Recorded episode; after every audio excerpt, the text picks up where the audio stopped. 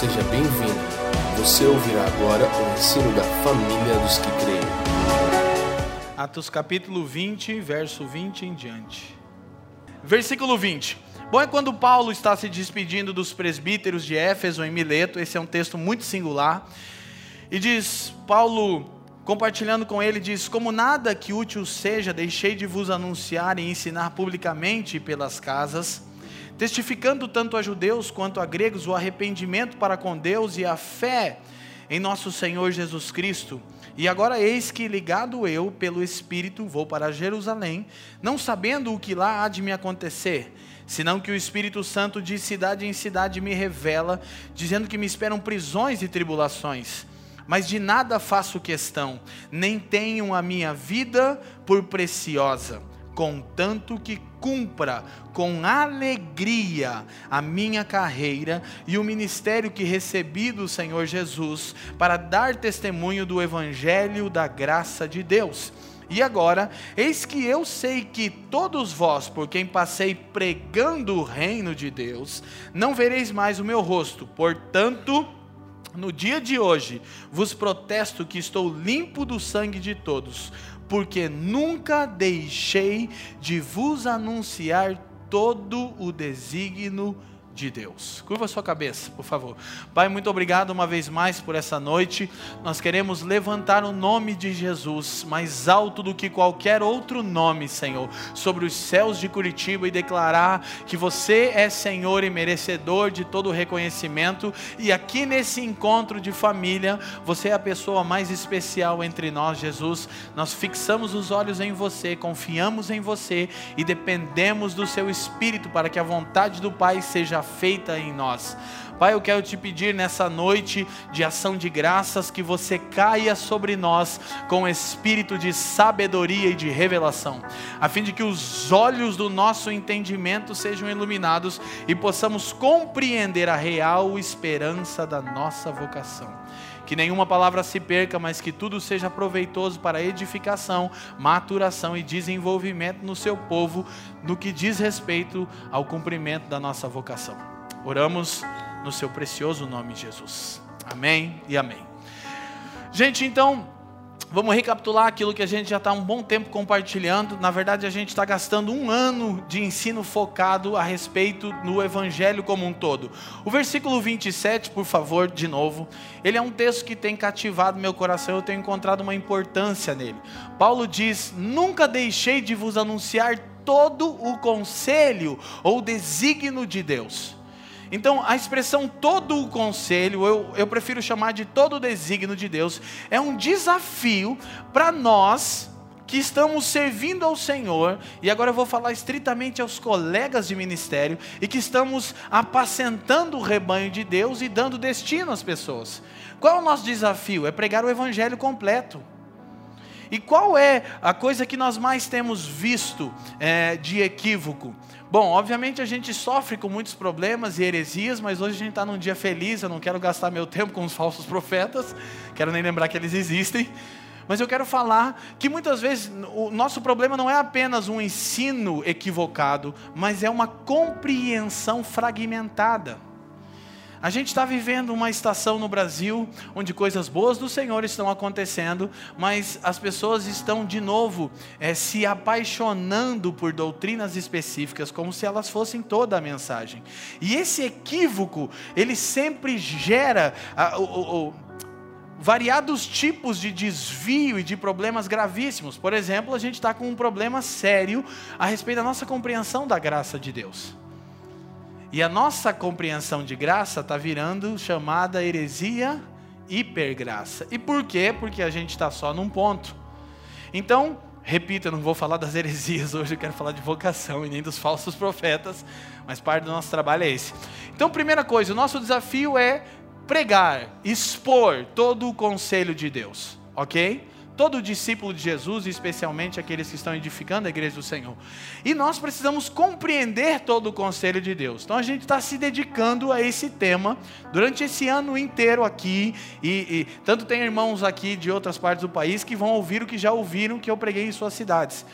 E na verdade eu estou numa vibe que Jesus tem segurado a minha onda Porque eu estou pregando bastante a mesma coisa e isso para mim é muito difícil. É um exercício assim, parece que eu não tenho nada de Deus para falar, eu fico meio preocupado. Mas eu, Jesus me disse há um tempo atrás, não adianta você falar muito e as pessoas não entenderem nada. Então é melhor você falar pouco e elas entenderem tudo. Eu estou nessa vibe, estou tentando, é uma luta. Uma vez eu perguntei para o pastor Luciano, que vai estar aqui amanhã, quando eles estavam quatro cultos na alcance, eu falei, Luciano, como é que você faz? Ele falou, prego a mesma palavra nos quatro cultos.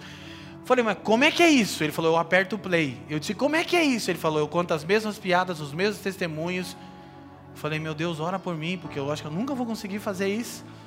Porque a gente é meio profético, meio. Não que os irmãos não sejam, mas a gente quer sempre ter uma coisa nova de Deus. É um perigo isso também, né? Daqui nascem os equívocos. Mas enfim. Então, baseado nesse entendimento do evangelho todo, a gente está tentando comunicar essa mensagem como um todo. Eu quero levantar uma questão aqui antes de entrar no assunto. É o versículo 24, que alguns irmãos já sabem que é a base que a gente está usando desse texto, diz: Mas em nada tenho a minha vida por preciosa Querido, que gloriosa verdade a ser alcançada quando nenhum de nós considerar nossa vida por preciosa, a não ser que ela é preciosa porque nós temos uma vocação, uma carreira para cumprir ok? É a única maneira de entender que a nossa vida é preciosa. Olha, presta atenção, vou repetir isso várias vezes, de outras formas, mas entenda: a sua vida só tem valor se você está dando ela por uma causa eterna. A vida não tem valor quando ela é vivida para si mesmo. Mas quando ela é dada por uma causa eterna, sublime, celestial, então sua vida é preciosa. Ele diz: Eu não tenho a minha vida por preciosa, só no que diz respeito, né, contanto que cumpra com alegria a minha carreira. Paulo escreve a Timóteo, e no final da carreira você conhece o texto, ele diz: Combati o bom. Presta atenção, Paulo não é um pastor frustrado no fim do ministério dizendo o povo é ingrato. A coisa que eu mais escuto de pastores no Brasil e fora, quando a gente serve os pastores, o povo é ingrato. Eu digo, mas você não está esperando gratidão por quê? Paulo não diz que combateu o combate, ele diz: Eu combati um bom combate. Há uma maneira de se cumprir no ministério, quem está me entendendo? Há uma maneira que é um bom combate, é uma boa luta. E aqui ele diz: E com alegria, cumpra com alegria a minha carreira e o ministério que recebi do Senhor Jesus. E ele diz qual era: dar testemunho do Evangelho da graça de Deus. Então, os irmãos que estão nos ouvindo já sabem disso, já tem uma série sobre isso, eu vou escrever sobre isso, mas eu quero fazer uma rápida introdução. Nós identificamos uma coisa. Primeiro, o Evangelho é uma coisa singular. O que é? Uma boa notícia. A respeito do que? Da obra salvífica de Deus em Cristo. O que é o Evangelho? Uma boa notícia a respeito de como Deus salvou em Cristo. Amém? Quem está comigo, diga assim. Então, essa é a boa notícia. Agora a pergunta é: o que Deus salvou em Cristo? E quais as implicações da obra de Cristo?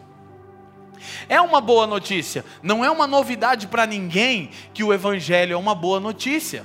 Mas a pergunta é: uma boa notícia a respeito do quê? E a resposta também, talvez, preste atenção, não seja uma novidade. Uma boa notícia a respeito da obra salvífica de Deus em Cristo. Isso é uma novidade, sim ou não? Mas o que Deus salvou em Cristo? Isso talvez seja novidade. Para a maioria dos crentes e para boa parte dos pastores porque eu estou vendo na prática que é uma novidade. Agora, qual é o ponto? Então, o Evangelho é uma coisa, ele é singular, a gente está trabalhando isso, mas ele tem capítulos. E o primeiro capítulo é o Evangelho da graça de Deus, ok? A boa notícia a respeito da graça de Deus não é o Evangelho todo, é o primeiro capítulo do Evangelho. Quando a graça de Deus é tratado como todo o Evangelho, se torna hipergraça. O que é hipergraça? Poderoso teólogo do século passado, Dietrich Bonhoeffer, disse que a graça barata, que seria hipergraça hoje, ela justifica o pecado, não o pecador. A graça de Deus justifica o pecador, e acusa e condena o pecado. A graça barata justifica o pecado. Diz tudo bem, Deus entende. Por quê? Porque muitas vezes paramos no primeiro capítulo. Então, o primeiro capítulo do Evangelho é uma boa notícia a respeito da graça de Deus. Mas lembre-se, Paulo diz: Eu estou limpo do sangue de vocês, porque vos anunciei todo o desígnio de Deus. Olha que coisa importante para um ministro poder dizer isso, ou para uma igreja local numa cidade. Família dos que creem, olhem para mim. Se a nossa estação durar aqui 5, 10, 15, 20, 30 anos, eu não sei exatamente, 50, até o aparecimento do Senhor, a grande questão é que possamos dizer aos habitantes de Curitiba: nós estamos limpos do sangue de vocês. Por quê? Porque nunca deixamos de anunciar, diz Paulo, em casa e publicamente coisas úteis e proveitosas, e não deixamos de vos anunciar todo o desígnio de Deus, não uma parte dele. Então leva tempo, os irmãos já sabem que aqui a gente prega bastante, né? Por quê? Porque a gente quer falar de todo o desígnio de Deus em todas as mensagens. então, é, esse é o primeiro capítulo do Evangelho, Evangelho da graça de Deus.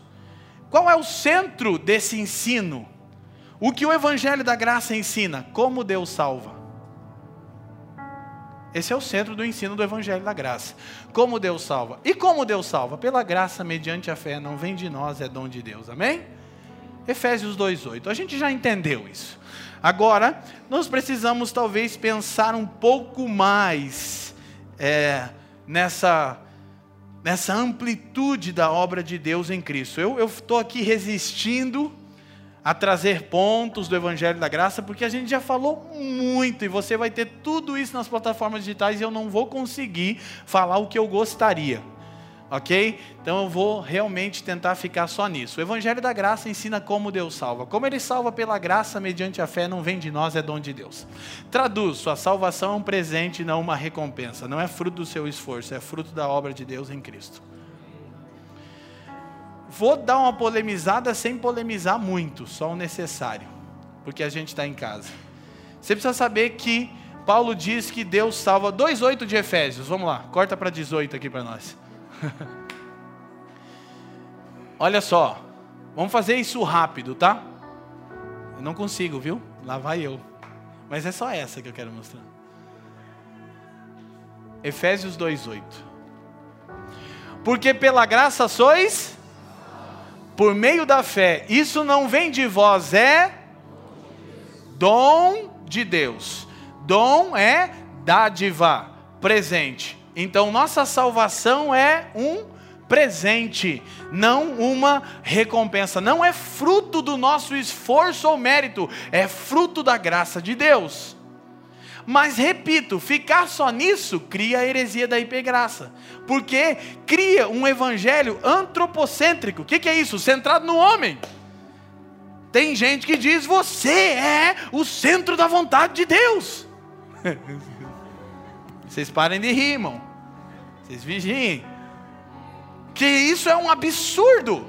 E aí nós pegamos coisas que são verdades a respeito da graça de Deus Coisas que são verdades, mas num contexto fragmentado. E aí a gente se apaixona por uma doutrina, isso é comum com as igrejas. Aqui eu não vou entrar em muitos detalhes, porque não nos interessa, o Fê já começa a rir ali, nossa escriba de carteirinha. Mas vou falar só para os bons entendedores. Nossa soteriologia é reformada, nossa escatologia não. Entendeu? É isso aí. E na verdade nós aqui é tudo uma mistura de um pouco de tudo, né? Se você acha que eu sou um desses neocalvinistas aí, na modinha, fica tranquilo, eu sou filho de assembleiano. Mas eu cheguei ao entendimento que eu li a Bíblia, entendeu? Eu li bastante, principalmente um tal livro chamado Efésios, que eu li muito e eu cheguei numa conclusão que eu não consigo mais sair dela. Mas não é nossa intenção, eu só quero dizer que nós não nos apaixonamos por uma doutrina apenas, nós nos apaixonamos pelo desígnio de Deus como um todo, pela mensagem completa do Evangelho. Nós queremos tudo que Deus diz que fez em Cristo, amém? Então, só os bons entendedores entenderam o que eu falei, né? Entendedores entenderão, como hashtag dos, dos Instagram da vida. Então, primeira coisa, só para a gente deixar isso bem claro. A gente sempre fala esse escândalo, né? Que isso aqui, isso aqui é o, o nível máximo do escândalo do Evangelho da Graça. Qual é? Eu pedi para ele tirar uma foto boa minha. Faz... Qual é? O nível máximo do escândalo do Evangelho da Graça é que Deus examina o cordeiro e não o pecador.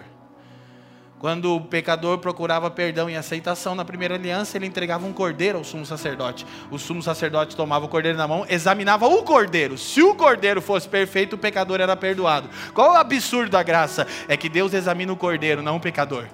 Por isso João diz: Eis aí o cordeiro de Deus que tira o pecado do mundo. Isso é verdade, é um escândalo, e Paulo diz que é um escândalo e tem que te ofender, porque diz o seguinte: você não merece, você é depravado totalmente, como Romanos capítulo 3, verso 9 a 20, que a gente já viu na série, mas Deus te elegeu. Outro absurdo. Porque Deus escolher você, não faz sentido mesmo. Se tem uma parte do evangelho que eu não entendo é essa. Por que, que Deus me escolheu? Então, isso é verdade, mas Paulo diz que a salvação, então, é um dom de Deus. Tratando de outro assunto, eu não estou tirando do contexto, que na série a gente vai chegar lá. Paulo, quando escreve aos Romanos 11, 29, falando de um outro assunto que eu quero pegar aqui, ele mostra algo sobre o caráter doador de Deus. Salvação é um dom, é um presente. Tá, e como é que Deus age quando ele dá algo? Olha o que ele diz: o assunto é outro, mas o princípio é o mesmo. Olha o que diz: porque os dons. O que são dons? Olha para mim. Paulo não está falando aqui sobre o poder do Espírito Santo. Ele não está falando sobre 1 Coríntios 12. Ele está falando sobre a eleição de Israel. Mostrando como é que Deus salvou os gentios também. Porque os dons. O que são esses dons? É o que o mesmo Paulo chama, segura aqui, eu já vou lá, em Efésios 3, Efésios 1, 3 a 14, de bênçãos espirituais. E o que, que são as bênçãos espirituais? São todos os recursos que Deus empregou e nos deu graciosamente para nos salvar. A gente vai ver, já falamos disso, os irmãos sabem, mas eu estou achando que é importante falar isso. Então, os dons e a vocação, que é o que eu quero chegar, se Deus quiser, eu prego sobre vocação hoje ainda.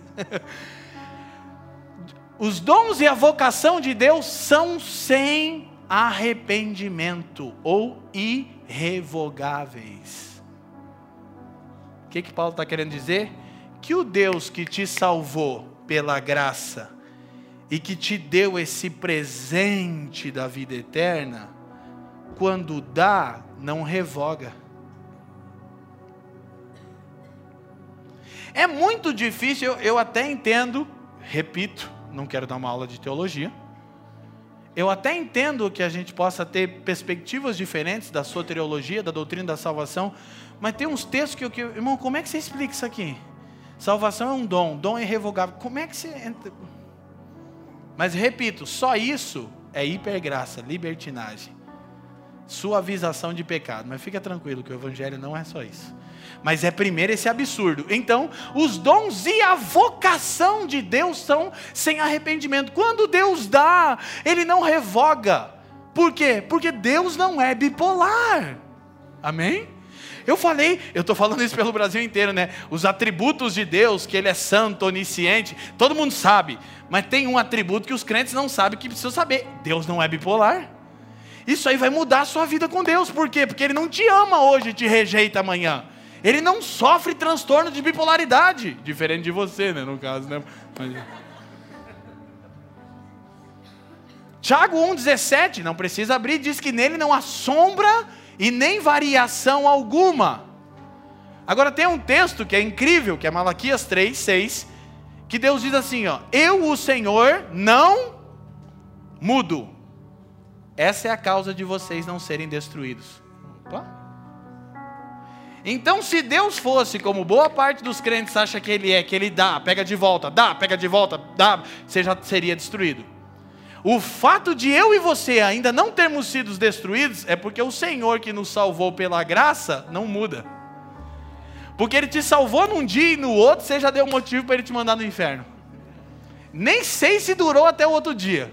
Talvez naquele mesmo dia você já se fez merecedor do inferno. Aleluia. Alguém se identifica com isso? Então, são irrevogáveis, só que o ponto é que a vocação também é. Agora vamos olhar rapidinho essa questão dos dons, o que é os dons que Paulo fala aqui. São as bênçãos espirituais. O que são bênçãos espirituais? Escute, preste atenção.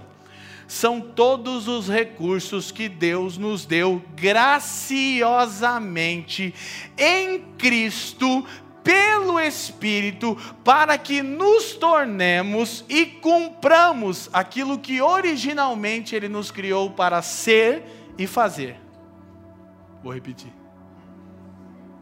Bênçãos espirituais são todos os recursos que Deus nos deu graciosamente em Cristo, pelo Espírito para que nos tornemos e cumpramos o que originalmente Ele nos criou para ser e fazer. Ok? Efésios 1:3. Bendito Deus e Pai de nosso Senhor Jesus Cristo, o qual nos abençoou com com todas as bênçãos espirituais nos lugares celestiais em Cristo. Primeira coisa, querido, a coisa incrível do Evangelho da Graça é que ele nos capacita a viver o segundo capítulo do Evangelho, o Evangelho do Reino. A gente vai chegar lá. Por quê? Porque ele nos supre em toda a carência. Primeira coisa que Paulo tem a dizer é que Deus não só nos deu uma dádiva, uma coisa incrível e maravilhosa, ele nos deu tudo que necessitávamos. Para quê? Para sermos salvos? Não apenas para cumprirmos a nossa vocação. Porque essa é a razão pela qual você foi salvo. Você tem uma vocação. Nós vamos chegar lá, Brasil. Estou animado. Está nascendo uma coisa nova aqui. Então, vamos ver quais são essas bênçãos espirituais. Isso aqui eu pregava em três dias, vou tentar fazer em dois minutos. Mas ele vai dizer quais são todas as bênçãos espirituais. Versículo 4: Como também nos elegeu nele. Diga comigo, eleição.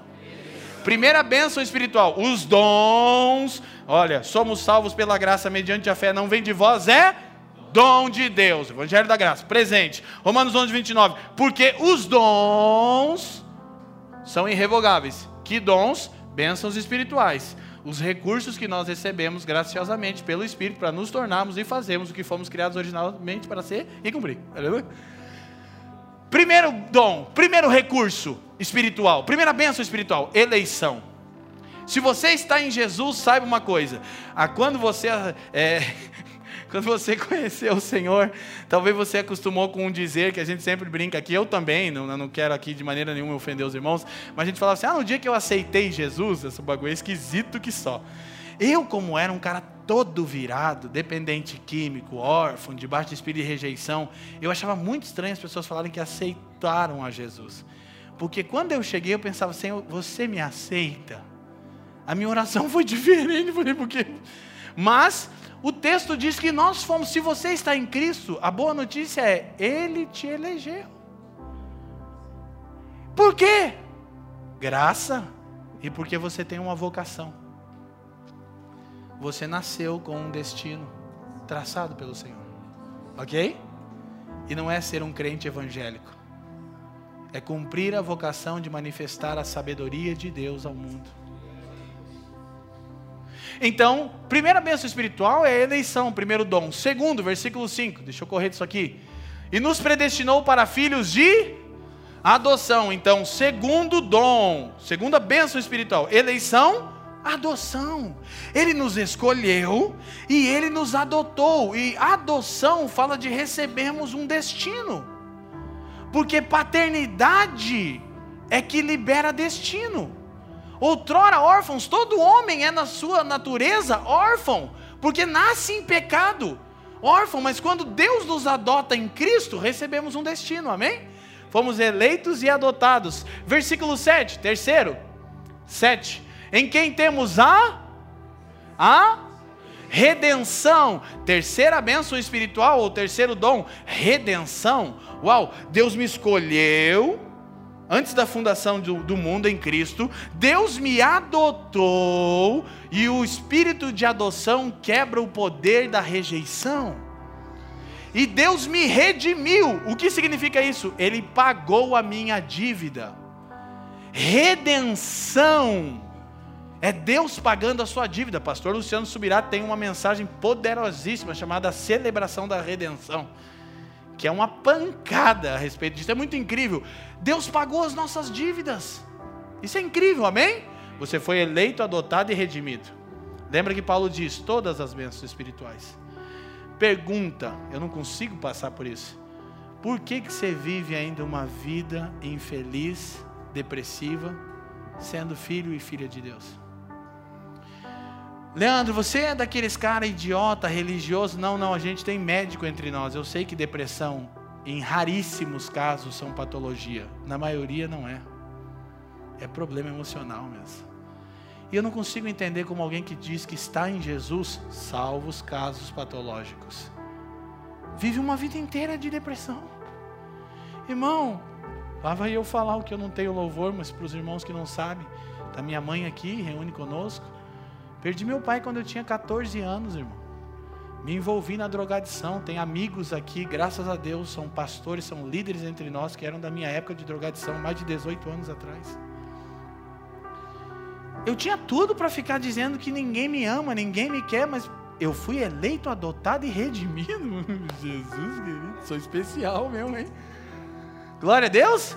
Então, agora por que ele nos elegeu, adotou e redimiu? Verso 9, que é a quarta bênção espiritual ou o quarto dom, para mim sair desse ponto, descobrindo-nos o mistério da sua quando você pensa nessa coisa, porque Deus tão graciosamente me elegeu, me adotou e me redimiu em Cristo, aquele que crê, porque Ele deseja revelar a você a sua vontade.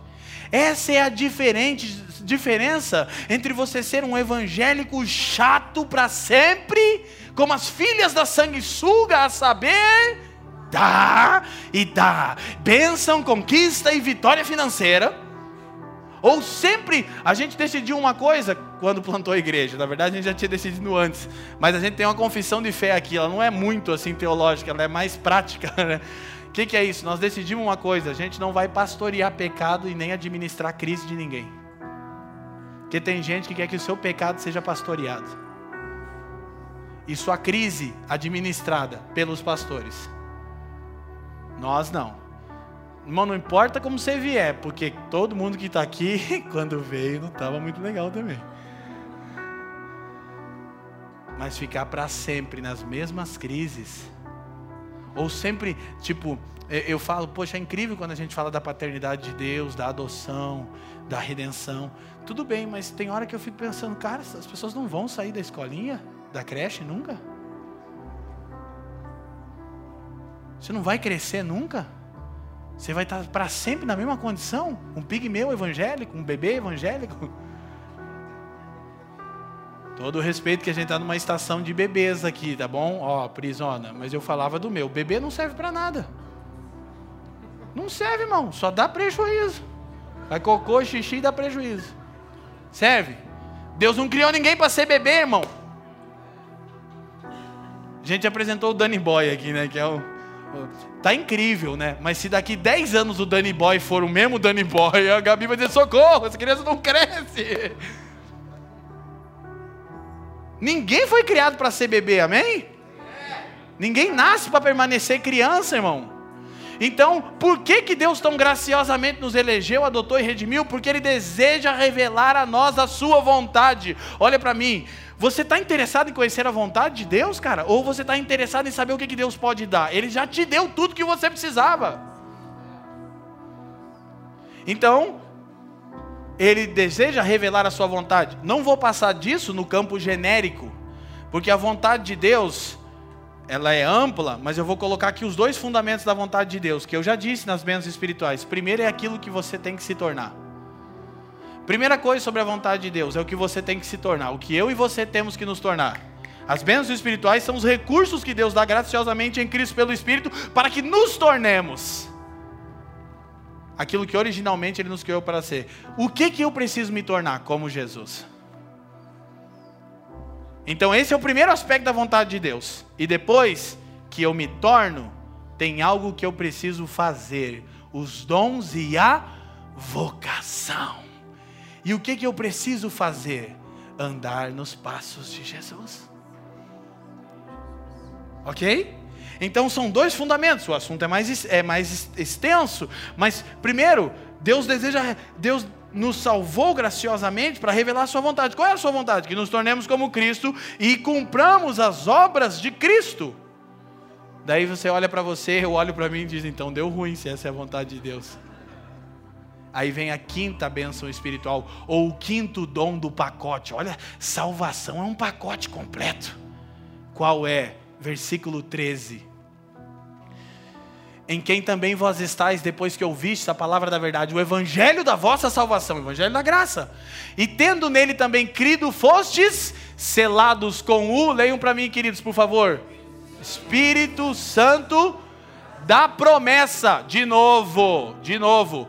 O dons de Romanos e de Efésios não é poder, não é língua estranha. Paulo não está falando sobre isso, ele está falando do pacote da salvação, do Evangelho da Graça. E aqui o selo, o Espírito Santo da promessa aqui não é Joel 2.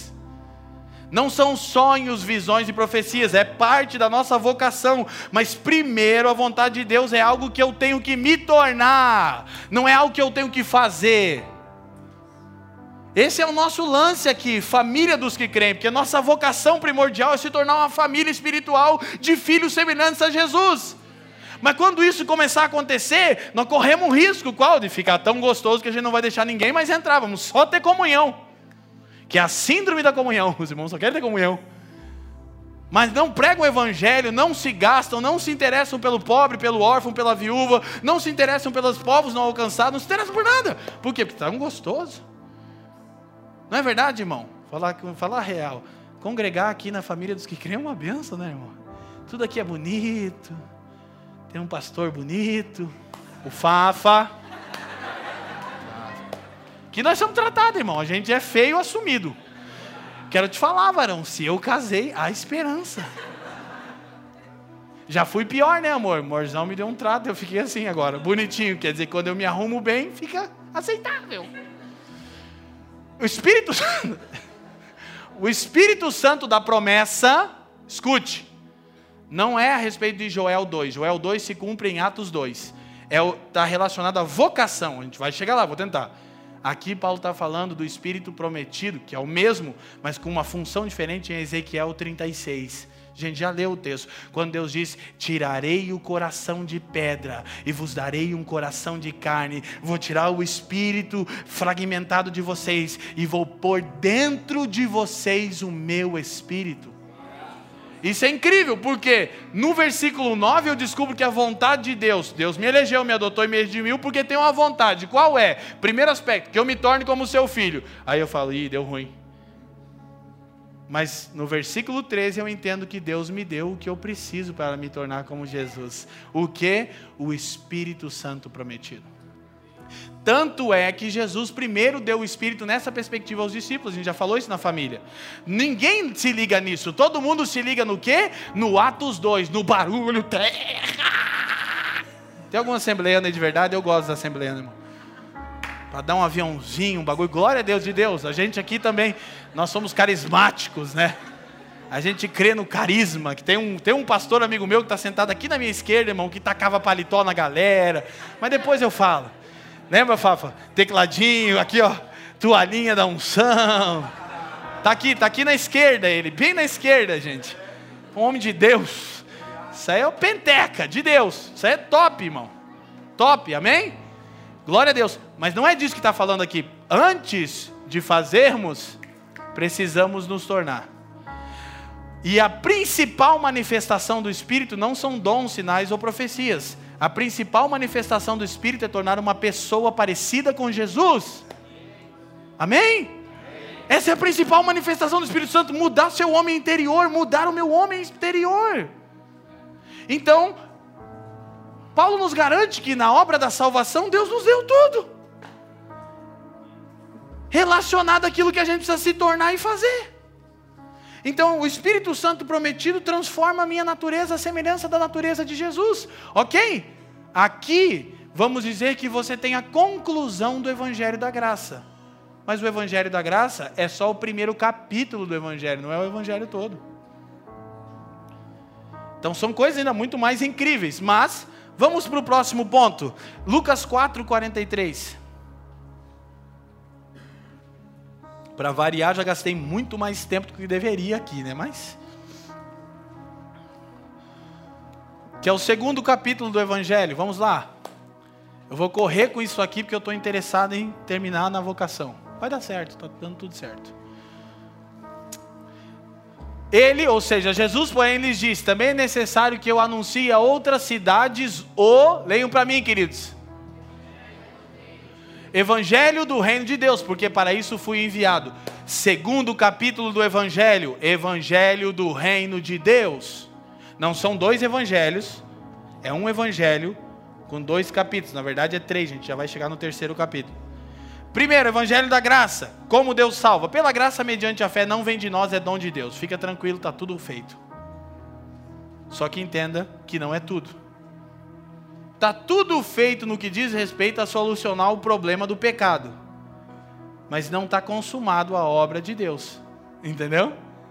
Então, primeiro capítulo, Evangelho da Graça, como Deus salva. Segundo capítulo, Evangelho do Reino. Por que Deus salva? E me parece que tem uns evangélicos que nunca chegam nesse lugar. Eles amam ser os filhos da sanguessuga. Eles amam sentar numa cadeira e dizer aleluia, glória a Deus e está amarrado. Nunca se pergunta por que Deus me salvou. Como você aprende no Evangelho da Graça? Já perguntou por quê, irmão?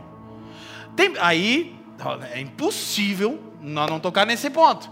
O que, que a gente pensa? Não, Deus me salvou porque é o seguinte: porque Deus tem um problema sério na alma dele e porque Ele quer me dar o que eu de fato quero. Como é que é isso? Não, Leandro, não aceito, é verdade. É. O que, que a gente acha que o Evangelho, Deus me salvou porque Ele quer que eu more no céu. E o que, que é o céu? Ruas de ouro. Ai, glória a Deus! Portão de diamante. Aquela Lamborghini na garagem que as portas abrem para cima, assim, ó.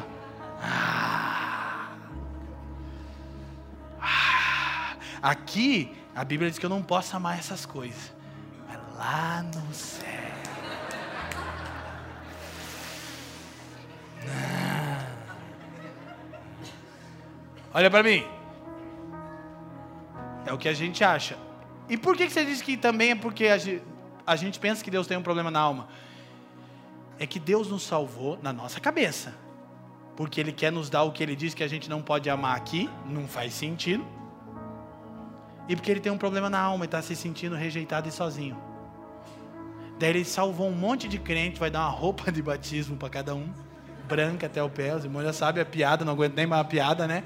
Uma harpa, e vai botar tudo esses crentaiados, acredita, bilhões, thousand, thousand, thousand, né? Na frente do trono para sempre. Detalhe, olha que coisa esquisita. Dizendo para ele que ele é o cara. Fortão Santão. Uh, uh. Aí ele vai dizer: Ah, agora estou me sentindo melhor. Acho que fiz bem em salvar esse povo aí, porque eu estava me sentindo rejeitado. Gente, brincadeiras à parte, isso é um absurdo, mas tem gente que acha que é isso o evangelho do reino. Não. O evangelho do reino ensina por que Deus salva. Por que ele salva? Eu vou correr com isso. Duas razões básicas. O assunto é bem mais extenso. Primeira razão, porque ele está restabelecendo e requerendo sua sábia soberania sobre a criação. Ele está dizendo: é meu, fui eu que fiz e eu quero ser reconhecido como rei. A história dos evangelhos, de acordo com N.T. Wright, tô, meu, meu pai, cara, é como Deus se tornou rei. Não é como Deus está arrebatando almas para o céu. É como ele se tornou rei.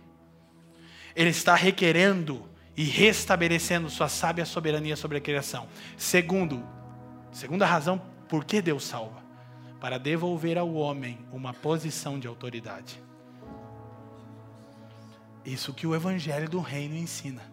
O homem foi criado para dominar, mas a desobediência inverteu a ordem, ele passou a ser dominado. Mas pelo evangelho do reino, Deus anuncia que ele é rei e que chama seus filhos a serem sacerdotes em seu reino, a exercerem autoridade com ele. Aí de novo eu pergunto, por que, que os evangélicos não vivem uma vida de autoridade? Razão, não entenderam o evangelho da graça, que diz que nós fomos supridos em tudo. Ponto, presta atenção, presta atenção nisso aqui. Eu vou tentar não entrar muito nesse ponto. Efésios 2, 5 e 6. Dois versículos que respondem. Aí mais um, e a gente sai desse ponto e chega na pregação, termina a introdução. Pior é que é verdade. Os irmãos já sabem, né? Que é verdade. A pessoa sempre ri quando eu falo, tipo, ah, jargão de pastor. Não, não, era só introdução mesmo. Eu já cheguei à conclusão, levo mais tempo falando o porquê eu vou falar o que queria dizer do que dizendo o que realmente eu queria falar. Isso aí é uma filosofia pura, irmão. Isso aí, né? Até o Aristóteles ia refletir nisso. Olha só, gente. Vocês estão felizes ainda? Estando nós ainda mortos em nossas ofensas, nos vivificou juntamente com Cristo. Pela graça sois. Evangelho da Graça, primeiro capítulo. Segundo capítulo, Evangelho do Reino. Como eu fui salvo pela graça? Por que eu fui salvo? E nos ressuscitou juntamente com Ele e nos fez assentar nos lugares celestiais em Cristo Jesus. Então Ele nos salvou para devolver ao homem uma posição de governo, uma posição de autoridade. É por isso, esse é o porquê fomos salvos. De novo, por que, que a nossa vida cristã não parece de alguém que está assentado? Por que, que corremos? Quando Jesus fala sobre buscar o reino, em primeiro lugar, quem lembra? Mateus 6, 22 a, 36, a 33. Ele fala que em vez de estarmos na posição, nós estamos correndo de um lado para o outro. Ele diz, Ei, não andem ansiosos. Por que, que a nossa vida não parece uma vida de alguém que está num lugar de autoridade? Porque a gente ainda está escravizado por essa era. Muitos de nós que foram salvos, talvez, alguns que pensam ter sido, mas né? Mas que foram salvos não desfrutam dessa autoridade porque não entenderam ainda o porquê da sua salvação. Como é que é isso? Gálatas 1,4. Isso aqui é tudo lembrando de novo. Ainda vamos entrar. Mas é bom que a pregação tem cinco minutos. Isso que é legal. A introdução tem uma hora e meia. Olha só, o qual Cristo se deu a si mesmo por nossos pecados, ok? Isso é o Evangelho da Graça purinho. Para nos livrar do presente século mal, Evangelho do Reino, segundo a vontade de Deus, Evangelho eterno. Deus tem um propósito, que a gente já vai entrar lá. Mas eu quero que você perceba o seguinte: você foi salvo, já viu tão graciosamente, o qual se deu por nossos pecados para nos livrar do presente século mal, não para nos tirar do mundo e nos colocar na rua de ouro, portão de diamante, a Lamborghini na garagem. Não é isso. Ele nos salvou desse século. Muitas vezes temos o problema da tradução, que muitas vezes vai aparecer mundo, e o grego é aion, que é era, século. Jesus não te salvou para te tirar do mundo, ele te salvou para que você manifeste a glória de Deus no mundo. E tem uma coisa esquisita no final da Bíblia, que Deus vem morar aqui. A gente quer morar lá, mas a Bíblia diz que Deus é que quer morar aqui. Um bagulho meio esquisito, temos que pensar melhor nisso, né? Agora o ponto principal é, por que nós não estamos testemunhando o evangelho do reino? Porque a gente ainda não se satisfez com o evangelho da graça. Como que eu testemunho o evangelho do reino? Olha para mim, presta atenção. Relativizando os absolutos dessa era. Mostrando que eu não estou mais debaixo do presente século mal. Bom, Paulo vai construir toda uma teologia que não dá tempo de contar, mas olha para mim. Ele vai dizer que o mundo, criação, cosmos, está num período de tempo, era, que tem um príncipe, Satanás. Ele estabeleceu valores absolutos que escravizam as pessoas que vivem debaixo dessa era. estão debaixo do seu domínio. Colossenses 1,13, Paulo diz assim: que ele nos transportou do império das trevas para o reino do Filho do seu amor. Olha para mim, Efésios 2,6 ele diz que a gente está assentado. Gálatas 1,4 ele diz que a gente não está mais debaixo desse domínio. Colossenses 1,13 ele diz que a gente já foi transportado de um reino para o outro. Não é que vai acontecer, já aconteceu. Só que nos transportou do império das trevas, do século mal, que tem como príncipe Satanás, para o reino do Filho do seu amor. Mas mudança de reino implica em mudança de princípios, em mudança de valores, e não é o que a gente está vendo. Os evangélicos que dizem que foram salvos pela graça vivem debaixo dos absolutos desse século mal. Por que, que as pessoas não acreditam na nossa mensagem? Que a gente diz que sabe de uma coisa que elas não sabem, que a gente vive uma coisa que elas não vivem, mas segunda-feira você senta do lado do seu colega de trabalho, ele olha para você e diz: Você está escravizado igual eu? Você tem uma cara feia, desanimada segunda-feira e você só está aqui porque tem que pagar a conta, senão não estava. A única diferença é que domingo à noite eu vou para balada ou vou ver o tricolor da Vila Capanema jogar e você vai para a igreja. Ou coxa, né? Os meus amigos ficam. Major Antônio, é, o Paraná só joga dia de semana porque está na segunda divisão. Mas a minha metáfora foi bonita, foi mal, beleza, André, eu vou, vou aceitar. Gente, olha só, a gente não está mostrando que está livre desse domínio. Como é que é? Olha para mim aqui. Como nós testemunhamos o Evangelho do Reino, não é com sinais, curas e prodígios apenas. É principalmente relativizando os absolutos dessa era. É demonstrando que porque eu entendi o Evangelho da graça, eu sou satisfeito com a obra de Deus em Cristo, não me falta coisa nenhuma. E aí eu testemunho que eu pertenço a um outro reino. Como é que é isso? Eu torno os absolutos relativos. Qual que é o absoluto dessa era? Vamos traduzir. É muita coisa. Vamos resumir. Sucesso. Ser bem sucedido. As pessoas já falando de tal é bem sucedido, Leandro. No quê? Que é relativo. O pastor Leandro orou aqui pelo Danny Boy e falou de Salmo 127, que mostra um homem bem sucedido. Ele está com sua esposa, temente, seus filhos estão ao redor da mesa, e não disse ele mora na Coab ou no Alphaville. Diz que ele é bem sucedido. Podia ser na Coab. E não é apologia à pobreza, nós não somos franciscanos.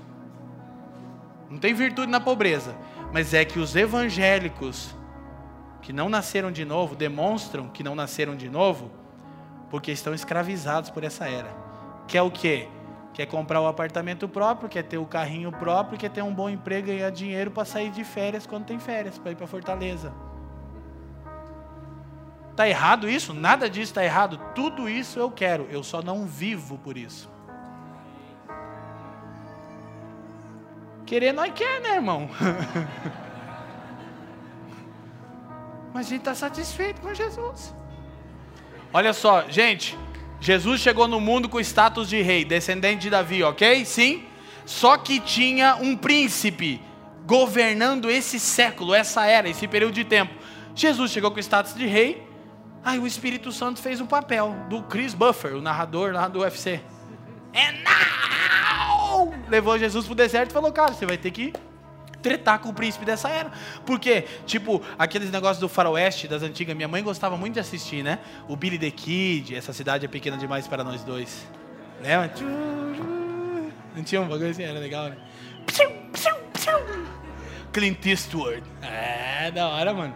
Então, Jesus entrou num conflito. Só que o que, aconteceu? Olha para mim. Presta atenção numa coisa. Não foi uma guerra de quem tinha mais força. Foi uma guerra de ideologia. A gente está vivendo isso e os crentes do Brasil não conseguem entender. Jesus não chegou lá e o diabo falou: faz essa pedra transformar em pão. Ele falou: não precisa. Mas não podia? Puh, podia fazer o deserto inteiro virar um pão de casa e. Podia fazer ou não? Dentro do pão, um pãozão de casa. Podia ou não podia, irmão? Podia fazer coisa. Agora, ó, deixa eu fazer um adendo aqui, ó. Presta atenção. Os irmãos imaginam, né, o pão de casa. Gente, vocês estão felizes ainda, amém? Que bom, nós vamos contar umas piadas para a mensagem ficar legal. A mensagem é ruim, mas as piadas são engraçadas. Olha só, gente, presta atenção nisso. Qual que é o lance aqui? Conhecer a vontade de Deus e não procurar experimentar o poder dele. A gente inverte a ordem. Deus não precisa mostrar poder para que a gente creia nele. Não precisa. Ele não precisa fazer nada para que ninguém creia nele. E eu que creio, não preciso que ele mostre o poder para que creia. Eu preciso conhecer a vontade dele em cada situação da minha vida. Porque se eu estou numa situação delicada e ele não manifesta o poder para me tirar dela, eu só tenho que entender por que, que eu estou nela. E talvez ele vai dizer assim: ó, a minha graça te basta. Talvez tenha um mensageiro do Satanás te esbofeteando, irmão. E você ora. E você ora de novo. E você ora a terceira vez. E Deus vai dizer: Cara, minha graça te basta. Eu não vou tirar. Você vai ficar a sua vida inteira nesse sofrimento. Isso é evangelho também, irmão. Quem está me entendendo? Agora qual é o ponto? É que quando Jesus entrou no conflito, Satanás ofereceu para ele o absoluto da era.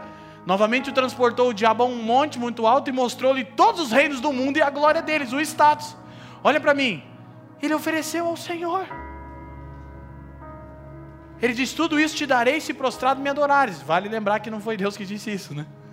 Porque os evangélicos põem na boca de Deus o que foi o diabo que disse. O único que dá algo em troca de adoração é o diabo, irmão, não Deus. Você não adora a Deus para receber nada, você adora a Deus porque Ele é digno. Isso é evangelho do reino. Lembra do, do, do Ananias, Misael e Azarias? Não lembra, né? Sadraque, Mesaque e Abidenego. Que não era o nome dos caras. Eles falaram assim: o negócio é o seguinte, rei. Nós vamos entrar na fornalha aí. E se Deus quiser nos salvar, Ele salva. E se não, tá de boa. Oh, o bagulho. É. Aí, o que aconteceu? Deus tinha uma vontade e salvou. E se fosse aquela vontade de Deus, ele queimava. Então qual é o ponto? Olha só, ele relativizou o absoluto, tudo aquilo que é sucesso e que é status, os reinos dessa era e a glória deles, Satanás ofereceu a Jesus. Jesus disse, ele falou, cara, isso aqui é a coisa mais incrível que existe. Jesus falou, é relativo. O cara está no deserto, não tem um pão para comer, está 40 dias sozinho. E ele disse: Eu não preciso de nada disso. Eu sei quem eu sou se tu és o filho de Deus. Exatamente, é porque eu sou filho de Deus que eu não preciso de nada disso. De novo, não é apologia à pobreza.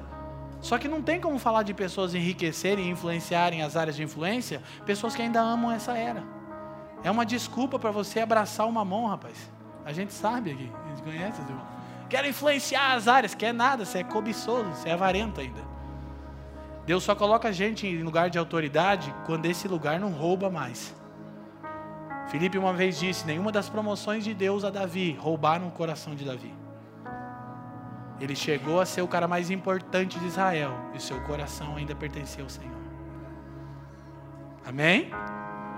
Então, relativize o absoluto dessa era, mostre ao mundo que você pertence a uma nova era. Aleluia. É, nova era. Nova era sim. Porque quem é da nova era somos nós de verdade. A, a, Bíblia fala, irmão, em 300 mil versículos, os poderes da era vindoura. Você que é da nova era, irmão.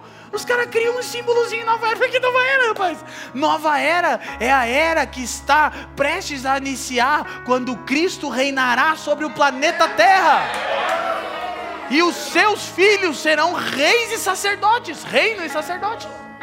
Então quem que é da nova era de verdade? É a gente. Para de dar para o diabo todas essas coisas que são nossas. Agora, qual é o ponto? Então, como Deus salva pela graça, mediante a fé, porque Deus salva para restabelecer sua sábia soberania sobre a criação, devolver ao homem uma posição de autoridade. Nós precisamos conhecer a vontade de Deus e não o seu poder. Porque tudo que Deus faz, não faz para demonstrar poder, faz para revelar a vontade. Deus não faz nada para mostrar poder, para mostrar que Ele pode, mas tudo que Ele faz é para revelar o que Ele deseja. E quem conhece a vontade de Deus desfruta de autoridade. Por quê?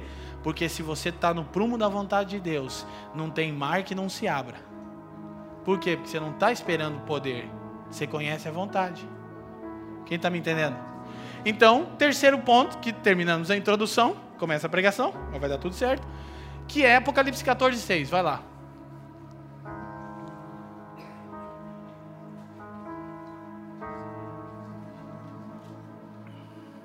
Apocalipse 14, 6. Só para a gente fechar o pacote aqui. E vi outro anjo voar pelo meio do céu e tinha o Evangelho eterno, terceiro capítulo do Evangelho. Olha para mim, gente. O plano eterno, o propósito eterno de Deus revelado. Então, Evangelho da graça, como Deus salva. Evangelho do reino, porque Deus salva. Evangelho eterno, o que Deus salvou. E aqui é um dos pontos onde mais é novidade para os crentes. Deus salvou o homem e a criação. As escrituras sustentam isso, eu não vou tentar provar agora porque eu não tenho tempo, mas você assiste as outras mensagens que está bem provado lá. Ou lê a Bíblia, também está mais, mais melhor ainda com os outros. Mas o que, que isso vai mudar? Que era o ponto que eu queria chegar. É que se a gente aqui está realmente entendendo o Evangelho da Graça, e estamos testemunhando o Evangelho do Reino, relativizando os absolutos, e a gente entende que pelo Evangelho eterno Deus está dizendo que salvou o homem e a criação, então minha profissão não é o jeito de eu pagar a conta. Minha profissão é o jeito de eu ser um parceiro de Deus na demonstração da sua sabedoria ao mundo. Diz 3,10 de Efésios para agora, por intermédio da igreja, a multiforme sabedoria de Deus se torne conhecida. Sabe o que precisa? Não é de mais pregador, não precisa nem mais abrir igreja no Brasil, já tem muito. Eu estou orando para que boa parte feche porque não é igreja. É sério. Por isso, quando eu oro, Deus fecha umas denominações aí que só te envergonha. Eles têm que ter, filho. Eu falo, mas sorte deles que eu não sou você, né? Porque se eu fosse. Sabe o que, que falta? Falta CEOs de empresas mostrarem a sabedoria de Deus na posição onde eles estão. Altos cargos, remunerações altíssimas, sem você ser escravizado demonstrar que você é generoso, você está engajado com o pobre, com a viúva, com o órfão, com a edificação da igreja, com o avanço do evangelho. As pessoas vão dizer, mas você é diferente? Eu falei, é, mano, porque eu pertenço à nova era. É. Fala, não. Que nova era que é essa? É a era que vai se inaugurar já já com o governo e senhorio de Jesus sobre o planeta Terra. O que, que você está fazendo? Eu estou mostrando para você que tem algo mais incrível do que o absoluto dessa era. Então a gente vai encarar nossas profissões ou no mínimo deveríamos, como vocação. Aqui é o ponto. E não como aquele lugar que eu tenho que ir segunda-feira. Tem irmão que já está aqui, meu Deus, cara, não termina. Amanhã. Aí o cara tá no ônibus indo pro. A cara do cara, né? A cara dele testemunha o evangelho.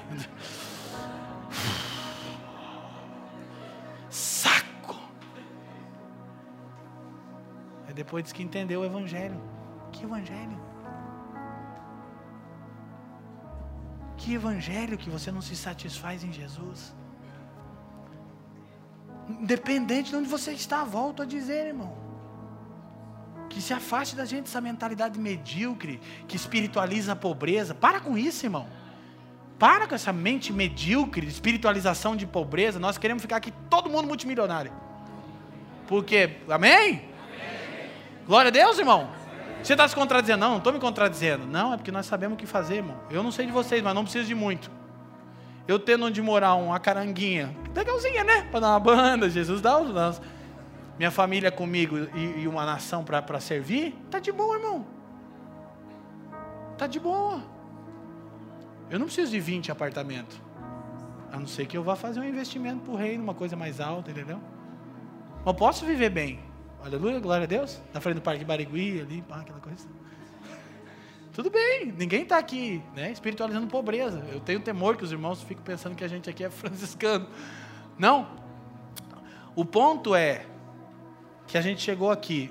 2 Pedro 2,10, por favor. É, deixa eu conferir o texto.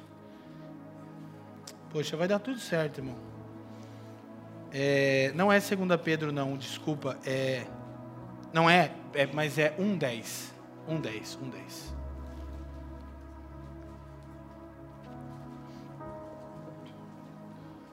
Glória a Deus, a gente vai conseguir terminar no horário proposto, vai ser muito bom.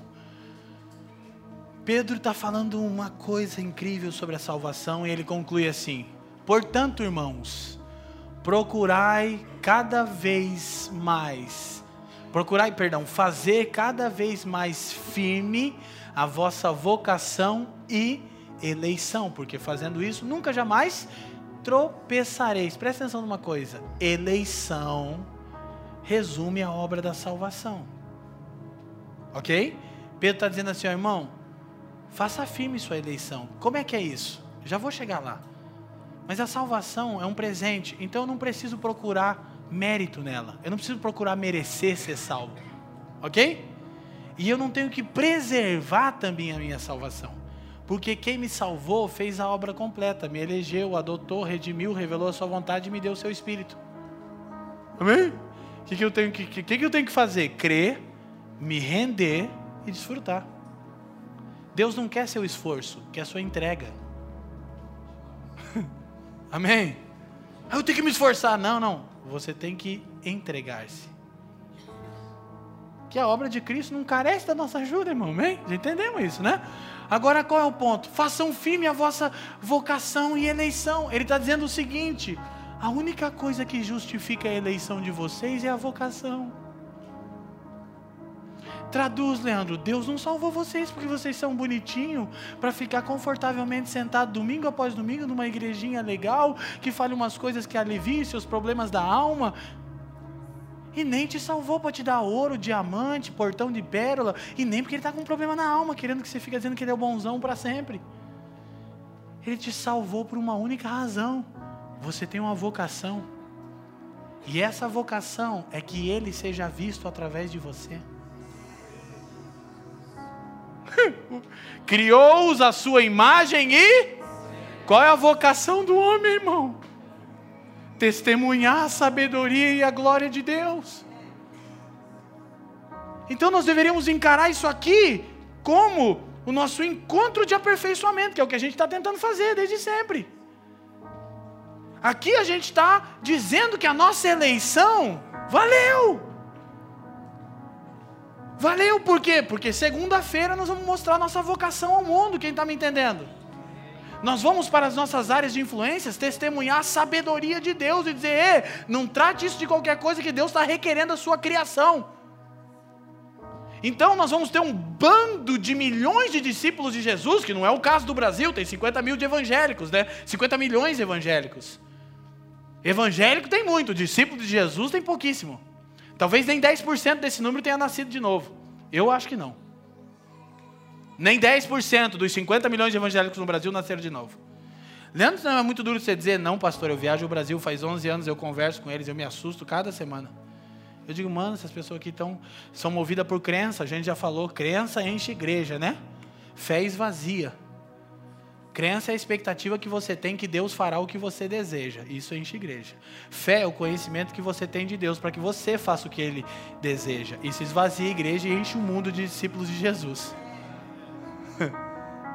Porque nem mesmo a nossa comunhão, irmão, sou pastor local, não tenho medo de dizer.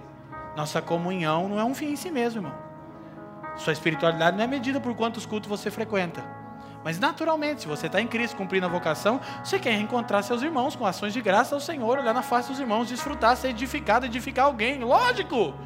Não pode ser, ah, domingo passou 10 minutos. Meu, que passou, podia ter ficado mais 10, porque eu estou com meus irmãos, estamos levantando o nome de Jesus. Eu quero, eu quero realmente ser equipado, eu quero entender melhor minha vocação. Por quê? Porque eu fui eleito por causa de uma vocação. Eu quero saber como que eu posso manifestar a sabedoria de Deus na área que eu estou inserido. Quem está me entendendo? Então é o evangelho todo, é todo o desígnio de Deus, não é uma parte dele. Como Deus salva, por que Deus salva e o que Deus salva. Agora aqui é o ponto que eu quero que a gente entenda. Filipenses capítulo 2, e a gente vai terminar com esse texto, que beleza. Versículo 12. De trás para frente nós vamos nele. Brincadeiras à parte, né? Quer dizer, brincadeiras à parte, não, é só falar para os irmãos a verdade. Era o que eu queria falar. Só que por que você já não chegou nesse ponto? É porque a gente não ganha entendimento daí. Eu só vou falar, você vai achar uma junção de uma frase bonita, seu entendimento não foi afetado. Então nós estamos nessa luta que Jesus está. Fala de novo. Jesus, mas já falei. Fala de novo então. Mas já falei. Mas fala então mais uma vez. e Paulo, aí você lê Paulo e você fica em paz, né? Paulo disse: Olha, eu não tenho nenhum problema de repetir o que eu já vos disse. E Pedro diz: Ó, Pedro é pior. Pedro disse: Enquanto eu estiver nesse tabernáculo, eu vou ficar repetindo o que eu falei. Os irmãos dizem: Meu Deus, leva ele logo, Jesus. Ele diz isso na sua epístola. Irmão, vou ficar batendo na mesma tecla. Tu tem outra mensagem, Pedro? Não. Porque o, Paulo diz que se alguém vier com outra mensagem, que seja anátema, né? Tiver um outro evangelho lá do Gálatas 1 que tem, que seja maldito. Então não tem, é uma coisa só. Até que entre. É isso que é. Fundação é, é resultante de esforço repetitivo, né? Diz o pastor Paulo tem que bater até que não haja mais recalque. então, olha só. De sorte que, meus amados, eu quero que você preste atenção nisso. De sorte que, tendo em vista isto posto, já que é assim, meus amados, assim como sempre obedecestes, não só na minha presença, mas muito mais agora na minha ausência, assim também operai a vossa salvação com temor e tremor, ou desenvolvei. A, a NVI, quem, alguém tem NVI aí? Eu, eu não gosto particularmente da NVI para ensinar, porque minha Bíblia da cabeça é Almeida, mas ela diz assim: ó, coloque em ação. Tipo, irmão, faz valer, bota para funcionar, vamos ver se você foi salvo. Era o que eu queria dizer, né? Então a gente está aqui celebrando um ano, muitos irmãos têm chegado e eu quero que você veja se você realmente foi salvo. Você... Por quê? Porque você não precisa se preocupar em merecer sua salvação e nem mesmo em mantê-la. Por quê? Porque você não tinha mérito nenhuma e o Deus que te deu não tem nem sombra nem variação. Mas você tem que fazer uma coisa com a sua salvação: desenvolvê-la. Porque ela não é um fim em si mesmo. Então ele diz: olha, Assim também operai, desenvolvei e coloquem em ação a vossa salvação com temor e tremor. Tem dois aspectos. Porque tudo é dois aspectos. Ó. Se você prestar atenção, eu estou falando várias vezes a mesma coisa de diferentes prismas. Olha aqui. Primeiro aspecto no qual eu tenho que desenvolver minha salvação. Eu disse que eu fui salvo para me tornar como? Como? Então, isso tem a ver com a santificação. E aqui a hipergraça daí não tem espaço mesmo sendo a graça um escândalo, a hipergraça justifica o pecado e diz tudo bem? Não, tudo bem nada. Pecado ainda é pecado, ofende a Deus e é, transtorna a sua natureza. Não é isso, não. Não tem nada a ver de tudo bem. A única coisa que é um absurdo mesmo, que você tem que entender é que se você está, se você está em Jesus, você não vai ser punido pelo pecado. Porque Jesus foi punido. Mas o fato de você não ser punido, punido pelo pecado não torna o pecado de boa, pode pecar. Porque pe... Não, pecado ainda é pecado, ofende a Deus e te impede de ser o que Deus te criou para ser. Continua sendo pecado. Só que Jesus pagou o preço. Agora, amém? Quem entendeu? Qual que era a verdade? Se Jesus não vem, não morria todo mundo. Mas aí Jesus morreu no nosso lugar. Beleza, gente, vamos lá. Tá tudo certo? Tudo certo, nada, só começou. Salvação não é um fim em si mesmo. O evangelho da graça não é o evangelho todo. Então ele diz: então, irmãos, de sorte que desenvolvam nos dois aspectos. Como é que eu desenvolvo a minha salvação no primeiro aspecto, o que eu tenho que me tornar? Versículo 13, sempre lido fora de contexto. Isso aqui é o mais legal de todos. Porque Deus é que opera em vós tanto o querer como o efetuar, segundo a sua boa. Qual que é o primeiro aspecto da vontade de Deus mesmo? Viu? Viu como pode falar mil vezes? Perguntar de novo, qual é o primeiro aspecto da vontade de Deus? Eu estou falando desde que eu comecei a falar. Qual é a vontade de Deus?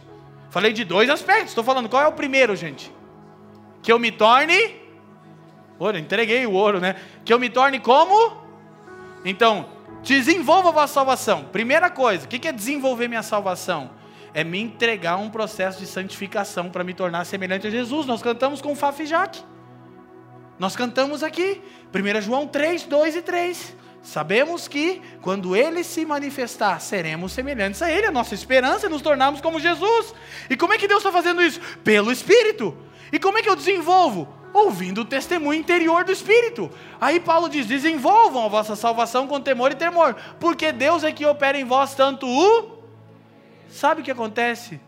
Você foi eleito e o Espírito passou a habitar em você e aí acontece o seguinte, irmão: o Espírito começa a gerar o querer em você. tem um testemunho interior, o Espírito começa a te instruir. Jesus disse que Ele nos ensinaria todas as coisas. Você está num dia, de repente, você fala, cara, hoje eu não vou assistir televisão, eu, eu tenho um desejo aqui, eu quero passar um tempo com o Senhor. Se isso não acontece com você, tem alguma coisa errada com você.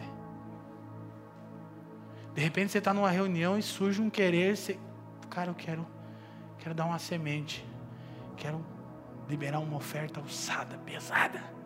Nunca aconteceu com você? Tem alguma coisa errada com a sua fé. Das duas, uma, você não nasceu de novo, ou segundo, você calou a voz do Espírito em você.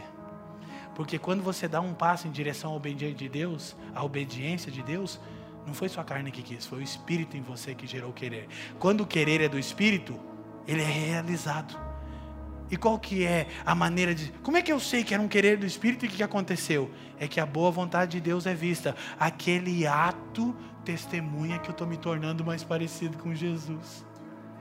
Quem está me entendendo? Aquele, aquele, de repente eu quero. É, bom, são N coisas, mas a gente podia falar das disciplinas espirituais passar um tempo, tipo, tudo bem que você tem que se disciplinar, mas não pode ser que você só ora disciplinando você mesmo. Não pode ser que você nunca quer orar. Tem alguma coisa errada com a sua fé. Se você nunca quer ler as escrituras, está alguma coisa errada com a sua fé. Porque você foi salvo e o Espírito opera o querer. Você está num dia, está uma correria, mas você fala, preciso gastar um tempo com a palavra. Eu, eu, eu sinto um de repente o Espírito Santo te dá um testemunho interior de você visitar uma pessoa. Você está ali na sua casa, no teu trabalho, e daí tu que vem alguém. De repente essa pessoa está aflita, você vai lá e aí você serve ela. E o que, que, acontece? Deus efetua, Ele faz o que queria fazer naquela pessoa. E quando você se dá conta, você diz: Nossa, não é que eu agi como Jesus, parei por uma pessoa, stop for the one. Que legal, parei meu dia. Eu tinha um monte de desculpa para dizer que eu não podia fazer isso, mas eu tive um querer, parei, fui lá, Deus operou um milagre na vida da pessoa, a glória de Deus, mas eu estou me achando mais parecido com Jesus agora. Quem está me entendendo? Então, é só nós permitirmos que o Espírito testemunhe no nosso homem interior. Esse é o aspecto da santificação. Mas o segundo aspecto é o da vocação. Não é? Então, eu me torno e passo a fazer o que eu fui criado para ser e cumprir. Por que está falando tudo isso? É porque a gente está comemorando um ano. E eu quero que a gente entenda o seguinte: a gente foi eleito por causa de uma vocação. E a única coisa que justifica a nossa eleição é a nossa vocação. Nós não queremos criar uma comunidade de fé de crente barrigudo, chato e depressivo que só pensa em si mesmo sempre. E tudo bem você que é barrigudo, chato e depressivo e chegou agora, nós vamos cuidar de você. Amém? Mas se daqui três anos, você pode ainda com o doutor Felipe, você não vai ser mais barrigudo.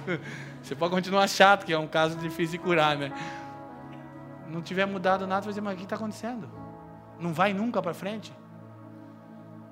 A gente está numa brincadeira, né? o Dani pegou aqui a brincadeira nossa. Mas, gente, olha só. Eu quero terminar aqui, fazer que a gente entenda isso. Pastor Luciano disse isso aqui na vez que ele veio na inauguração. Até para o nosso time ele sabe. Eu sei, a gente fala umas coisas pesadas, como essa que eu acabei de falar. Mas o pastor Luciano falou para mim, Leandro, não tenha medo não. Prega o evangelho. E não tem nada de legalismo. Nós aqui é graça pura, irmão. Nós recebemos os caras zoadeira e, e tem paciência. Que não tem, a gente já se libertou disso. Graças a Deus, amém? Estamos livres do legalismo, irmão, aqui. Mas seguinte, a gente não está livre do legalismo para ficar pior do que era. A gente está livre da esperança de se tornar como Jesus e cumprir nossa vocação. Amém? Então nós queremos ver os irmãos frutificando, as famílias sendo. A gente quer ver a coisa acontecer. Eu fico entrando em crise, não acontece? Eu falo que as pessoas não estão entendendo. Já falei, agora o puxão de orelha na família local. Tem gente do Brasil inteiro aqui, porque aquilo que a gente faz e compartilha edifica eles. Não pode ser que não edifique você. Amém? Tem gente viajando mil quilômetros para estar com a gente, que está sendo edificado. Então, se você está aqui, deu ruim, negão. Vamos lá. A gente não está preocupado em encher lugar de gente, não, irmão. Diz o pastor Paulo que encher lugar de gente, o Lua Santana foi melhor que a gente. Quem está me entendendo? Vamos lá, nós temos uma vocação para cumprir. E eu vou entrar no ponto aqui agora para a gente encerrar. Então, esse é o primeiro aspecto. Agora, o Paulo diz de sorte que desenvolva a vossa vocação. Primeiro, no aspecto da transformação da nossa natureza, semelhança da natureza de Jesus. Segundo, no aspecto do cumprimento da vocação. Volta o versículo 12. De sorte que, então, ele diz: desenvolva a vossa salvação. Ok? Baseado no que ele acabou de falar. O que, que ele acabou de falar? Que Jesus se tornou e cumpriu o que ele veio ser e fazer. Você sabia que nem Jesus chegou na terra pronto? Esse bagulho é maluco, mano. E antes você pensa que eu estou falando uma heresia, irmão, eu, eu realmente confesso que eu não sei explicar isso. Só sei que as escrituras dizem. A escritura tem um texto em Hebreus que, fora de contexto, ele é um absurdo. O autor de Hebreus diz que por causa do sofrimento ele aprendeu a obediência. 5,8 de Hebreus. Aí você pensa, meu Deus, mas que texto esquisito. Jesus era desobediente, daí Deus. Não, é que a palavra aprender é teleios, é foi aperfeiçoado. Sabe o que a Bíblia está dizendo? Jesus só se tornou. E a palavra teleios também é a palavra para homem pronto, maduro. Jesus só se tornou quem ele precisava ser por meio do sofrimento.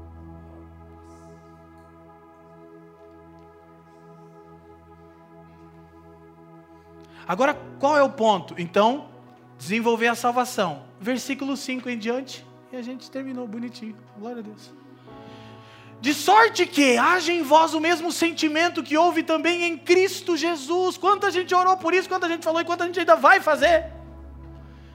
Paulo diz: olha, desenvolva a vossa salvação, baseado no que ele está dizendo. Primeira coisa que ele diz: Irmãos, que haja em vocês o mesmo sentimento que houve em Cristo Jesus. Sabe por que existe a igreja? Sabe por que Deus nos deu uma palavra para plantar mais uma igreja em Curitiba? Não é porque Curitiba precisa de mais uma porta aberta. Tem muita, que, que queira Deus que fechasse. Boa parte delas que não estão pregando o evangelho. Não, é porque Deus ainda está insistindo em formar discípulos de seu filho aqui nessa cidade, cara. Pessoas que vão cumprir uma vocação e estão se tornando semelhante a Ele, quem está me entendendo? E eh, qual que é o primeiro lance? É ter em você o mesmo sentimento que houve em Jesus. Que sentimento? Verso 6, vamos lá, presta atenção. Quem está feliz aí ainda, amém? que, sendo em forma de Deus, não teve por usurpação ser igual a Deus. Primeira coisa, o que, que Paulo tem em mente? Olha aqui para mim. Paulo está comparando Jesus com Adão. Primeira coisa que ele está dizendo, Jesus era em forma de Deus e não usurpou. Adão não era e usurpou. O que é usurpação? É exercer uma, uma posição e função sem legitimidade, é querer ser o que você não é.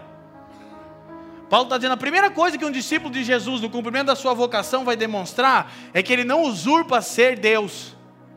Aí você vai dizer, é até bonito você comparar isso com Adão, talvez nunca tinha pensado. O que isso tem a ver comigo? Tem tudo, porque você usurpa isso frequentemente. Eu não. Não?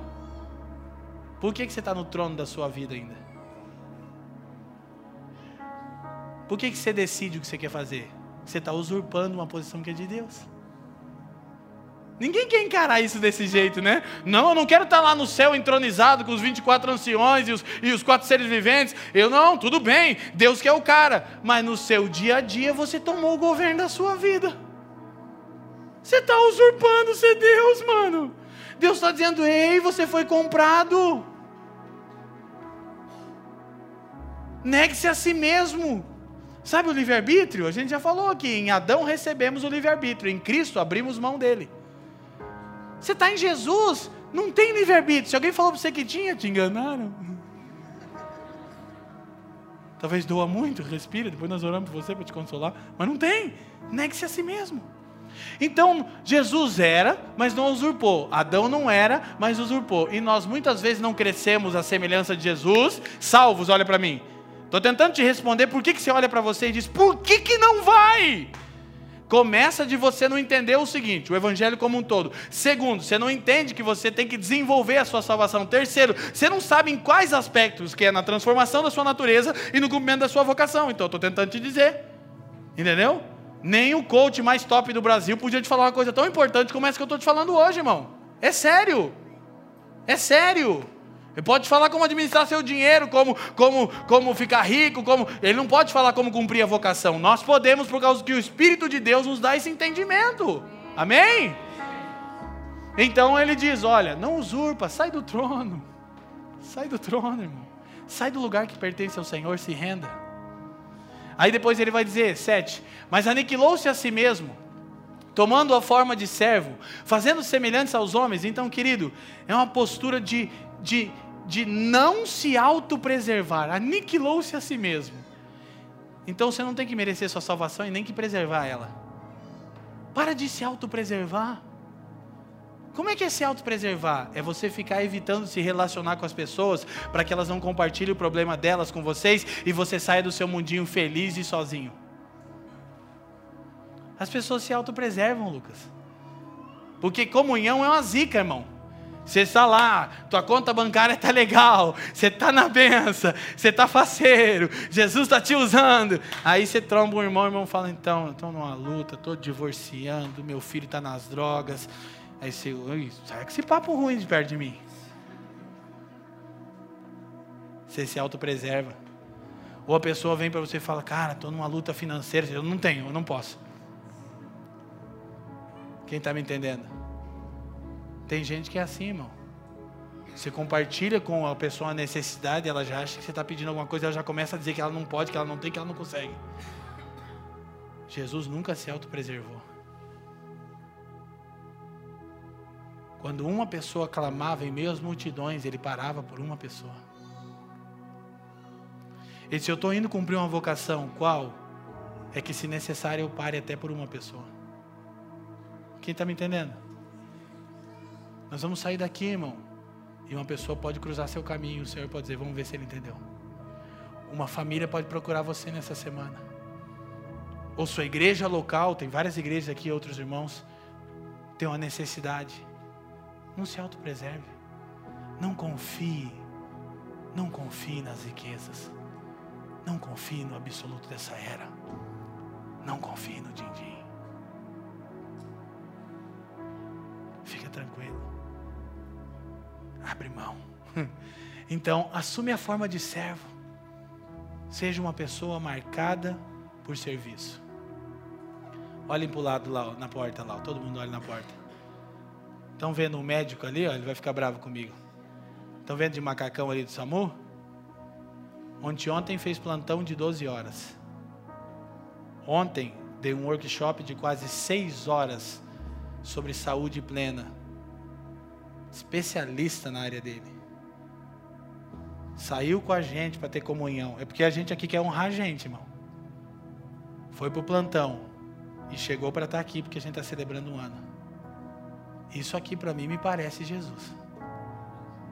Pessoas como o Felipe me lembram Jesus. Me lembram Jesus, porque o cara estudou anos investiu uma montoeira de dinheiro e vai investir mais, que Deus vai dar mais. Amém? Recebe aí, varão. E ontem ficou aqui por quase seis horas, dando as dicas que ele dá na consulta dele, que custa um pouquinho, né? Então eu cheguei de viagem ontem, cansado e aniversário da Fran, eu disse eu vou lá, eu vou lá porque não. Sou pastor dessa jossa aqui, irmão. Junto com meus amigos, eu não posso ficar em casa. Um cara está dando a vida, o um cara está nos servindo. Aí Faf e Jaque foram trabalhar no Rio, dormiram três horas da manhã, chegaram às seis, colaram direto aqui. Não, vamos lá. Vamos honrar o Felipe, vamos honrar o que ele está fazendo. A gente quer ser marcado pelo um tipo de gente que serve. Pelo um tipo de gente que não se autopreserva e tem tantos outros irmãos que estão servindo. E assim, a maior parte do nosso time tem mostrado isso e a gente tem ficado feliz. Tem uns irmãos que a gente tem que ensinar a servir, mas eles pelo menos querem. Quem está me entendendo? Assumiu a forma de servo, vamos lá. A gente vai terminar, vai dar tudo certo. E achado na forma de homem, humilhou-se a si mesmo, sendo obediente até a morte e morte de. Morte de. Terminei. Como é que você terminou? dois aspectos nos quais a gente tem que desenvolver a nossa salvação. Por que mesmo? Porque o Evangelho é uma boa notícia a respeito da salvação de Deus. Quem entendeu? Estou construindo um raciocínio. O Evangelho como um todo, como Deus salva, porque Deus salva o que Deus salva. Salva pela graça, salva para restabelecer a soberania dele, devolver ao homem uma posição de governo, salva o homem e a criação. Para quê? Para que o homem salvo agora, não seja, que não é mais escravizado por essa era, testemunha a sabedoria de Deus, onde ele está inserido. Quem está me entendendo? Então, Paulo diz: então, irmãos, é o que eu quero dizer hoje. Tudo que eu queria dizer, come on, vamos lá. Vamos lá o quê? Vamos fazer firme a nossa vocação. Vamos justificar a nossa eleição. Por quê, Leandro? Porque eu estou tocado por textos das Escrituras como esse, mas particularmente algumas semanas o Senhor vem me falando de Isaías 53 e ele verá o fruto do seu penoso trabalho. E o fruto do penoso trabalho de Jesus não é um bando de evangélico, irmão, sentado pedindo bênção financeira. É um bando de discípulos servindo nas mais variadas áreas do mundo, cara. Quem está me entendendo? A gente fica falando entre nós, vou confessar, será que um dia a gente vai ter uma comunidade com muitos irmãos? Sabe por quê? Porque a gente não está afim de ter muita gente, a gente está afim de ter as pessoas certas. Tomara que seja bastante. Muita gente, nada contra. Só que eu fico zicada, pastor. Pastor, pastor é uma igreja incrível. Eu penso, meu Deus, socorro. Tem gente que sonha com igreja grande, mas não. Porque nós temos que levar todo mundo a entender todo o desígnio de Deus. Meu Deus, vou morrer mais rápido. Já estou morrendo, mas vou morrer mais rápido. É verdade que a igreja para a gente não é o jeito de se promover, né, irmão? Nem de ganhar dinheiro. A igreja para a gente é o jeito de morrer e de perder dinheiro. Quem está me entendendo? Agora por quê? Porque Jesus foi obediente até a morte e morte de. O que, que isso tem a ver? Cruz não é sofrimento, cruz é propósito. Jesus disse: Aquele que quiser vir após mim, tome a sua, negue-se a si mesmo e follow me. Siga-me. Para onde? Para cumprir a vocação. Para fazer toda a vontade de Deus. Gente, escuta, presta atenção. Eu vou terminar agora, mas eu quero que você entenda isso, porque é, chega a ser cômico eu dizer que tudo que eu queria falar é o que eu estou dizendo agora, nesse último minuto. Mas eu precisava trazer a gente aqui nesse entendimento. E os irmãos da casa sabem, eu já preguei isso tudo milhões de vezes, está tudo gravado. Mas a gente lembra tudo que a gente está falando é por causa disso para justificar a nossa eleição enquanto cumprimos a nossa vocação. E o que, é a vocação? É a cruz que você tem que tomar. Cruz não é sofrimento, cruz não é sua enfermidade, cruz não é seu marido, cruz não é o seu patrão. Abandona esse evangeliquez. Cruz era o jeito de Jesus se tornar e fazer o que ele veio se tornar e cumprir. Não que isso possa ser provado biblicamente, mas alguém já disse que quando Jesus orou no Getsemane, dizendo: Pai, passa de mim esse cálice Faz sentido, no mínimo. Ele estava suando sangue a medicina diz que isso é perto do colapso de todos os órgãos. Ele disse: Passa de mim esse cálice. Eu uma vez vi alguém dizer, que eu nem lembro quem é exatamente, não citaria, que Jesus não queria morrer no Getsemane. Ele disse: Pai, por favor, eu não vim para morrer aqui. Passa de mim esse cálice, mas todavia seja feita a sua vontade. Se você quiser que acabe aqui, tudo bem, mas eu quero a cruz. Ah, Leandro, isso não é. Olha, que eu já estou achando uns textos. Hebreus 12 diz: pelo gozo que estava proposto, ele suportou o sofrimento. Qual era o gozo proposto para Jesus? Os confins da terra, como extremidades e possessões? Não, fazer toda a vontade daquele que o enviou. É isso que a gente não entende. Jesus tinha tudo dentro do pacote prometido para Jesus. Tem terra com fim de terra, tem ouro, tem diamante. Mas não, ele disse: Ei, não é isso. Eu quero fazer a vontade daquele que me enviou. Tem uma coisa que eu quero, num sentido bem simplista. Eu quero arrancar um sorriso do Pai. Eu quero que ele diga: Bem está, servo bom e fiel. Quem está me entendendo? Lembra o que é vocação? É quando você identifica um problema no mundo e sente como se você fosse a única pessoa capaz de resolvê-lo. Tem uma coisa na criação que está em desordem por causa do pecado, mas lembra, você foi salvo, o pecado não te domina mais. Cruz não é sofrimento, cruz é propósito. Jesus disse: Alguém de vocês quer me seguir? Tome a sua cruz, por quê? Porque a minha eu vou tomar. Fica tranquilo, ninguém tem que tomar a minha. Aí o que, que Pedro fez? Sacou a espada, Jesus falou: Pedro, sai daqui, enche meu saco. Você não entende nada. Jesus, não, Pedro, não, porque você não vai morrer. Ele falou: Cara, você está louco, ninguém está tomando a minha vida, eu estou dando ela. Evangélico, né? Tem sempre um evangélico para dizer: não, não seja tão radical, você não pode, você não consegue, vai fazer falta. Tem sempre um Pedro evangélico do teu lado para dizer: ei, preserve a si mesmo. Só que Jesus não chamou Pedro de evangélico. Eu nem vou te lembrar do que ele chamou quando Pedro queria fazer ele não ir para a cruz. Não vou nem te lembrar para você não ficar, porque a gente está feliz hoje. Chamar de evangélico já é bom. Ele foi obediente até a morte e morte de cruz. Por quê? Porque só tinha um jeito de ele se tornar quem ele veio para ser e fazer o que ele veio para cumprir: cruz. O que, que é cruz? nossa vocação. Traduz causa da morte. Como é que é isso? Presta atenção. Como é que é isso? É que só tem uma coisa que justifica a sua existência no mundo ainda: o cumprimento da sua vocação. Lembra a piadinha do rua de ouro, portão de diamante, a harpa e a roupa de batismo? Se esse fosse o plano de Deus, por que, que Deus não te arrebatou no dia que você creu? E o pior, esse Deus é meio estranho. Porque ele te salva pela graça, mas depois disso você tem que fazer por merecer. E diz: fica firme aí, faz por merecer, que se você vacilar, eu te põe no inferno de novo. Mas se você andar direitinho, vai ter rua de ouro, portão de pérola e diamante para você. E daí ele fala: fica aí que eu já volto. Daí passa dois mil anos. Com todo respeito, cara, que, que Deus sarcástico que é esse? Daí o cara foi salvo, aleluia, mas Jesus não vem nunca. Imagina se eu tenho um encontro com Jesus genuíno e verdadeiro quando eu tenho 8, 9 anos de idade e vivo até 80. Eu tenho que ficar até 80 anos mantendo a minha salvação para não ir para o inferno. Porque daí, se eu conseguir manter minha salvação, fazer por merecer, aí sim, ruas de ouro. Se esse é o plano de Deus, por que, que ele não te arrebatou para o céu? Então ele não seria tão bom assim. É que esse não é o plano de Deus.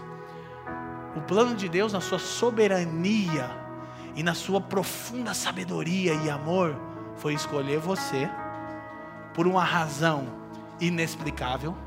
Charles Haldon Spurgeon disse: Eu nunca encontrei em mim razão nenhuma que justifique ser tão amado assim. Sob doutrina de eleição, ele disse: Eu não sei explicar isso. Eu só sei que é. Mas qual é o lance? Não é um fim em si mesmo. A única coisa que justifica a sua existência no mundo é o cumprimento da sua vocação. E é cumprindo a sua vocação que você vai se tornar um fruto do penoso trabalho de Jesus. Como é que eu identifico? Eu vou te falar duas coisas e aí a gente realmente vai terminar. Palavra de escoteiro. Nunca fui escoteiro, mas escoteiro tem que ter Como é que é isso, Leandro? É o seguinte. Primeira coisa, quando você identifica um problema no mundo que te causa angústia. São variadas áreas. Eu não quero que você fique pensando, eu não tenho só, eu sou só uma dona de casa. Ei, ninguém é só em Jesus. Você talvez tenha a vocação de ser mãe. Isso é incrível, lindo, amém? Você só não pode ser mãe só dos seus filhos. Entendeu? Então, qual é o ponto? Olha aqui, olha aqui. O ponto é esse. Agora, fim de semana, eu estava com um amigo meu, que ele é vocacionado para política. E a gente estava comendo no restaurante. E a gente começou a falar sobre a corrupção do Brasil. Eu nunca vi isso. E esse irmão começou a chorar copiosamente na mesa. Jonatas Ferreira, lá de Campinas, meu amigo precioso. E ele começou a esbaldar de chorar e disse: Ah, a corrupção do Brasil tem que acabar. Eu estou estudando para daqui uns anos ser um político. Eu falei: Nossa, cara, eu nasci para ser um político. Eu falei: Aleluia. Eu falei: Olha que coisa incrível. Ele identificou um problema que ele sente como se ele fosse a única pessoa capaz de resolvê-lo. Qual é o, o primeiro sinal da sua vocação? Angústia por alguma coisa que está em desordem. De repente, quando você vê os órfãos, você diz: Nossa, isso quebranta meu coração. Agora não tem nada que te angustia. Você só fica angustiado porque não tem dinheiro. Por favor, você não nasceu de novo. Mas hoje você pode nascer, vou fazer uma oração no final aqui, vai dar. Ah, mas eu sou evangélico. Tudo bem. Não duvido. Há 20 anos também, não duvido. Tem nada que te angustia? Tem uma coisa que me angustia: a ignorância das pessoas quanto à mensagem de Deus. É por isso que eu sou como sou. Não tem, não consigo. Pois minha esposa vai falar, amor, né? Podia ter terminado um pouquinho mais cedo, que ela sempre me ajuda. Eu tento, só que eu não consigo. Principalmente quando eu vejo que as pessoas começam a entender. Ah, mas tem umas que estão inquietas, eu não estou nem aí, eu estou focado nas que estão entendendo. Eu sei que não estou nem aí, é meio chato de falar, mas esse sou eu. É verdade, eu não estou mesmo.